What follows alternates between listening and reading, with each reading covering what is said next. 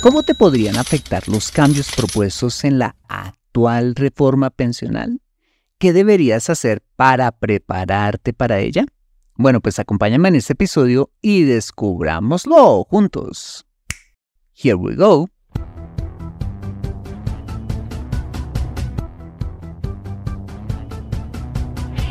Bienvenido a Consejo Financiero, el podcast de finanzas personales donde aprenderás a manejar inteligentemente tu dinero, salir de deudas, tomar buenas decisiones financieras y alcanzar una prosperidad sólida y duradera. Consejo Financiero son finanzas personales prácticas para gente como tú que desean transformar su futuro financiero. Bienvenido a bordo.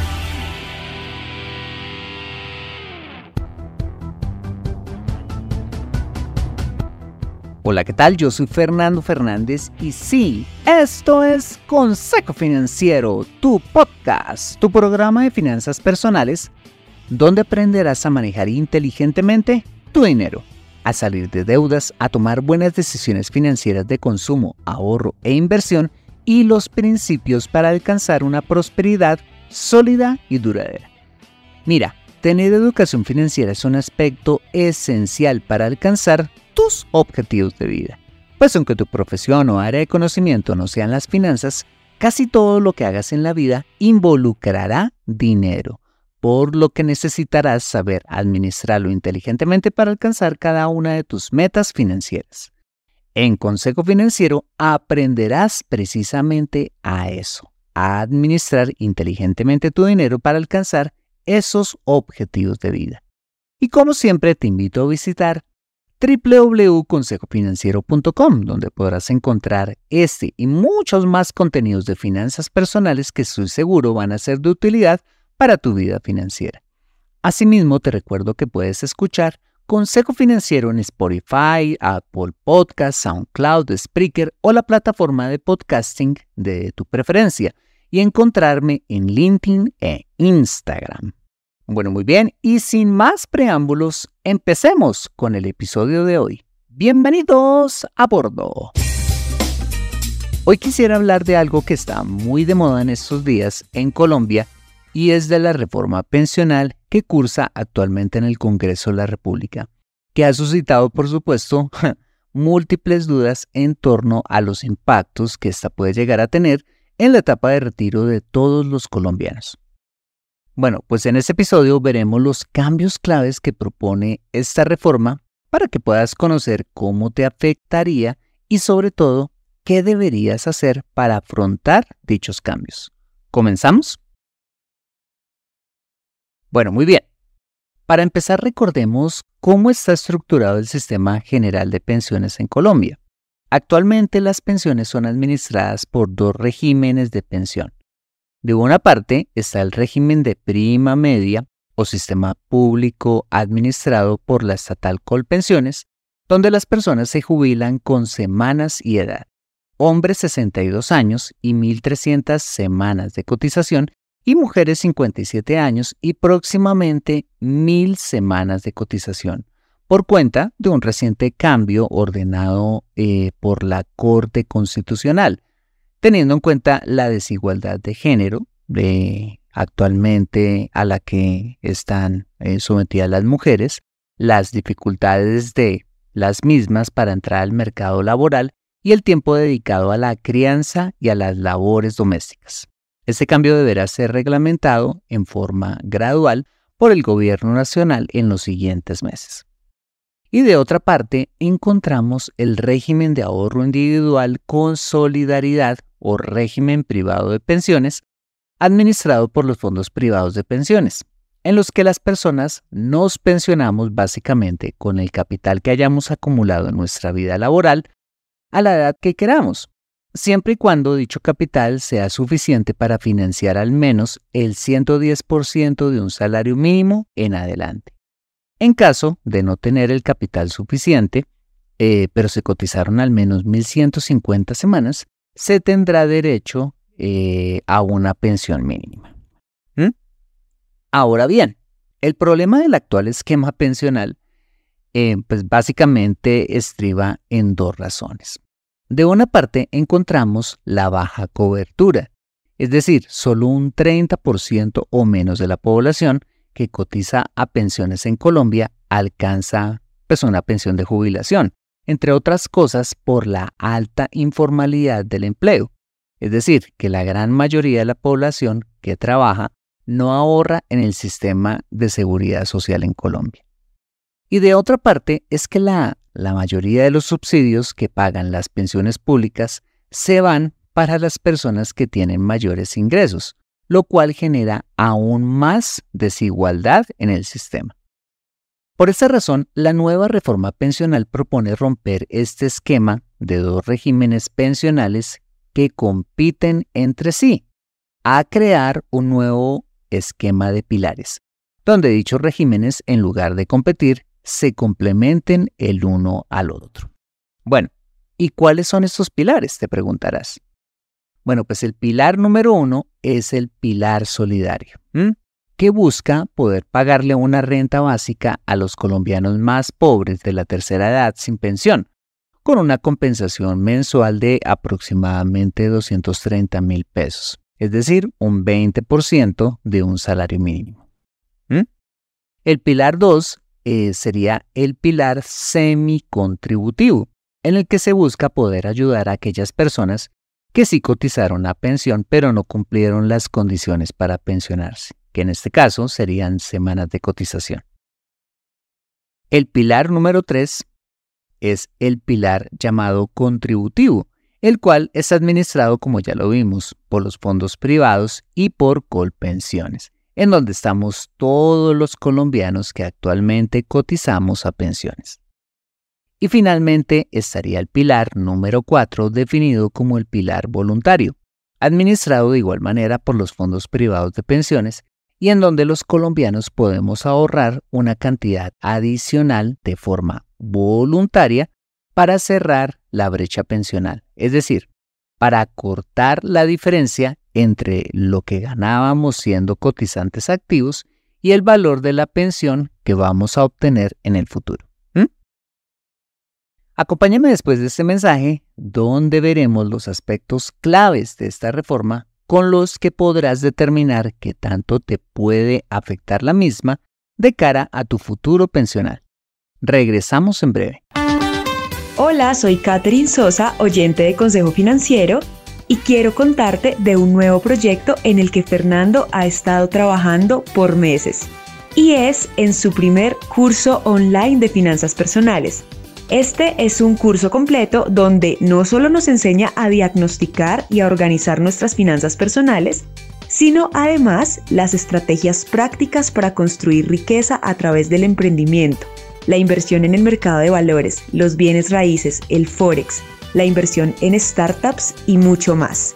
Si quieres apuntarte a un descuento del 30% en el lanzamiento de este curso, ve a www.consejofinanciero.com y da clic en el botón Lo quiero.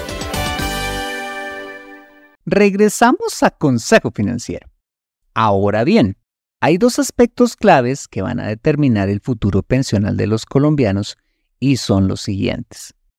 El primero de ellos es saber a quiénes les va a aplicar esos nuevos cambios y a quiénes no, y cuáles serían las nuevas reglas de juego para aquellos que van a entrar en dichos cambios. Vale, en primer lugar, para saber si seguimos con el mismo esquema de pensiones actual o no, la reforma ha propuesto un régimen de transición medido en semanas, en el que las personas que al primero de enero del 2025 tengan atención 900 semanas cotizadas o más en hombres o 750 semanas cotizadas o más en mujeres seguirán con las mismas condiciones actuales, es decir, o pensionarse en el fondo público con semanas y edad o pensionarse en un fondo privado con capital. Es decir, esta reforma no les aplica a ellos, no van a eh, experimentar ningún tipo de cambio a raíz de esta reforma. ¿Y qué pasará con aquellas personas que hayan cotizado menos de estas 900 semanas hombres o 750 semanas mujeres al 1 de enero del 2025? Bueno, pues que éstas sí entrarán a pensionarse con las nuevas reglas que establezca dicha reforma. Y esto nos lleva al segundo aspecto medular de esta reforma, y es que al pasar de un esquema de dos regímenes enfrentados a un nuevo esquema donde los dos regímenes se complementen, todas aquellas personas que tengan las menos de 900 semanas cotizadas en hombres y 750 semanas mujeres al 1 de enero del 2025, ojo, cotizarán a partir de la entrada en vigencia de la reforma simultáneamente a los dos regímenes. Los tres primeros salarios mínimos de salario mensual se cotizarían a las pensiones públicas y el excedente si la persona gana por encima de esos tres salarios mínimos mensuales los cotizaría a un fondo privado de pensiones. ¿Enredado? Te voy a dar un par de ejemplos para que lo podamos ver un poquito más claro. Caso número uno. Si, por ejemplo, hoy te ganas tres salarios mínimos mensuales o menos, significaría que a raíz de esta nueva reforma tendrás que cotizar el 100% de tu salario a las pensiones públicas, pues tu salario está por debajo del umbral de estos tres primeros salarios mínimos. Esto implicaría que si estabas cotizando antes de la reforma en un fondo privado, el ahorro que hayas hecho hasta ahora no se tocará, tranquilo, pero tus cotizaciones futuras se irán a Colpensiones para que en el futuro recibas eventualmente dos pensiones, una de parte de Colpensiones y otra por lo que alcanzaste a ahorrar en el fondo privado, ¿vale? Caso número 2. Si en lugar de ganarte tres salarios mínimos mensuales o menos, te ganas en lugar de ello, digamos, 10 salarios mínimos, significará que los tres primeros salarios mínimos de, de tu ingreso mensual se cotizarán a Colpensiones y los siete restantes tendrás que cotizarlos en un fondo privado.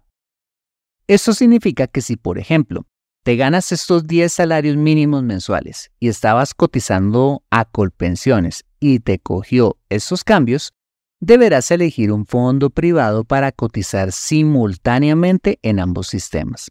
Es decir, los tres primeros salarios mínimos a Colpensiones y los siete restantes al fondo privado que elijas.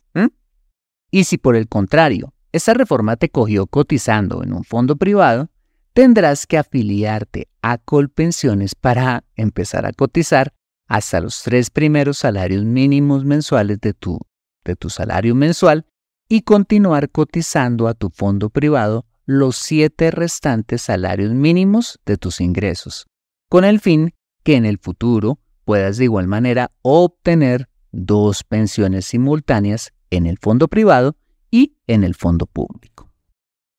Esto tiene adicional una implicación grandísima y es que una persona que tiene un buen salario y estaba buscando aprovechar los subsidios de las pensiones públicas, pues ya no lo podrá seguir haciendo como hoy, pues lo máximo que obtendrá será un porcentaje de pensión sobre los tres eh, salarios mínimos cotizados y el resto de su pensión tendrá que construirla con sus aportes a un fondo privado. Muy bien, dado este eh, pequeño contexto, ¿qué recomendaciones se me ocurre darte frente a esta reforma?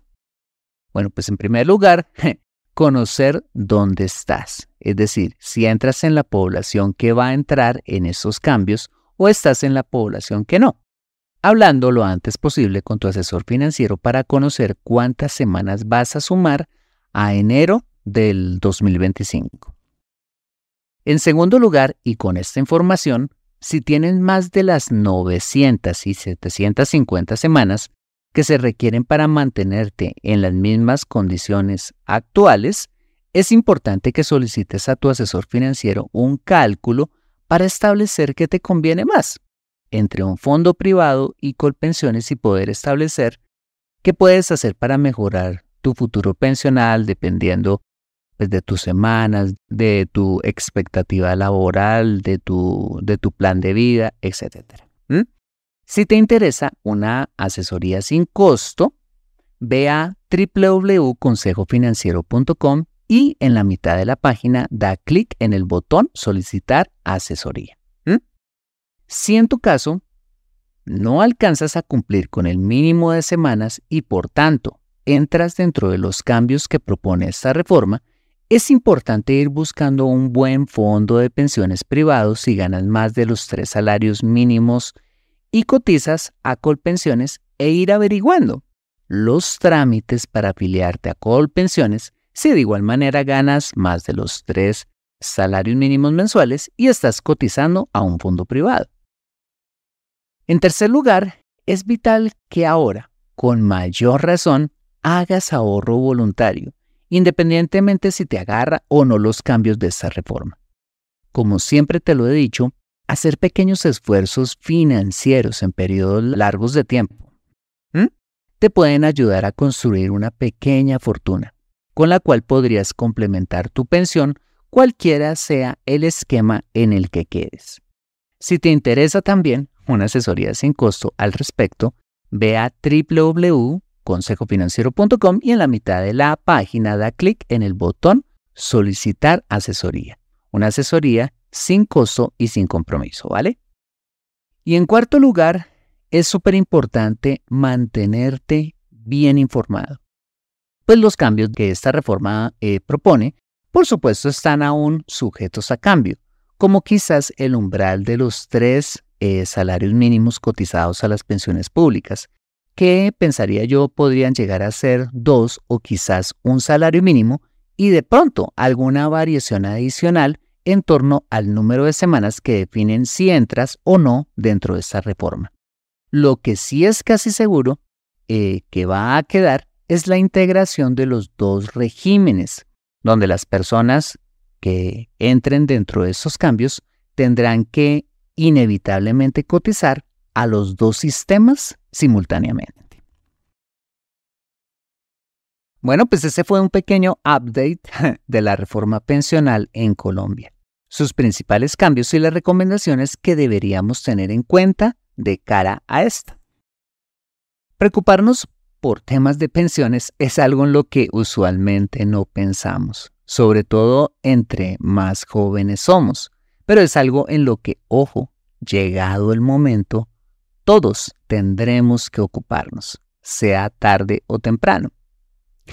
y en este sentido sí que cobra valor la frase del actor y cineasta Woody Allen, quien dijo, me interesa el futuro porque es el sitio donde voy a pasar el resto de mi vida. Si la etapa de retiro es una estación del futuro a la que todos inevitablemente llegaremos, ¿por qué no prepararnos desde ya para llegar en buena forma financiera a dicha estación? Aprende a tomar buenas decisiones financieras en Consejo Financiero. Bueno, muy bien, este ha sido el episodio número 279 de Consejo Financiero. Si te ha gustado este episodio, házmelo saber con una valiosísima reseña tuya en la plataforma donde me escuches. Dicha reseña es de mucho valor para mí porque cuando te tomas el tiempo de escribirla, expresando tu opinión sincera, por supuesto, hace que el programa se posicione aún más y yo pueda llegar a muchas más personas. Asimismo, te invito a compartir este episodio a través de tus redes sociales como Instagram o WhatsApp con tus contactos, familia o amigos, a quienes consideres les sea útil este episodio para su vida financiera y personal. Bueno, muy bien, yo soy Fernando Fernández, tu asesor financiero y anfitrión de este programa. En la edición de este podcast, José Luis Calderón. Muchas gracias por compartir tu tiempo conmigo trotando en la ciclovía, haciendo la fila para trámites con el Estado, practicando parapente o donde quiera que estés y recuerda. Consejo Financiero son finanzas personales, prácticas, para gente como tú que desean transformar su futuro financiero. Nos vemos, o mejor nos escuchamos con más de Consejo Financiero el próximo lunes a las 5 pm hora de Colombia o Perú 4 pm hora de Ciudad de Guatemala. See you later.